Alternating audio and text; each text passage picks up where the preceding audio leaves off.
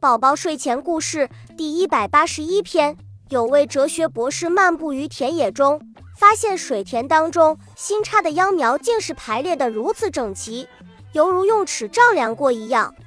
他不禁好奇地问田中工作的老农是如何办到的。老农忙着插秧，头也不抬地回答：“要他自己取一把秧苗插插看。”博士卷起裤管，很快地插完一排秧苗。结果竟是参差不齐。他再次请教老农，如何能插一排笔直的秧苗？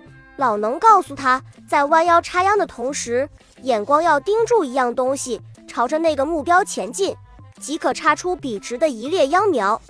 博士依言而行，不料这次插好的秧苗竟成了一道弯曲的弧形。他虚心请教老农，老农问他：“您的眼光是否盯住一样东西？”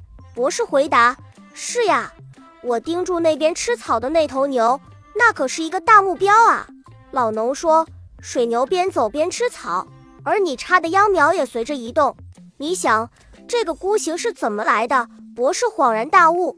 这次他选定远处一个大树，效果果然不错。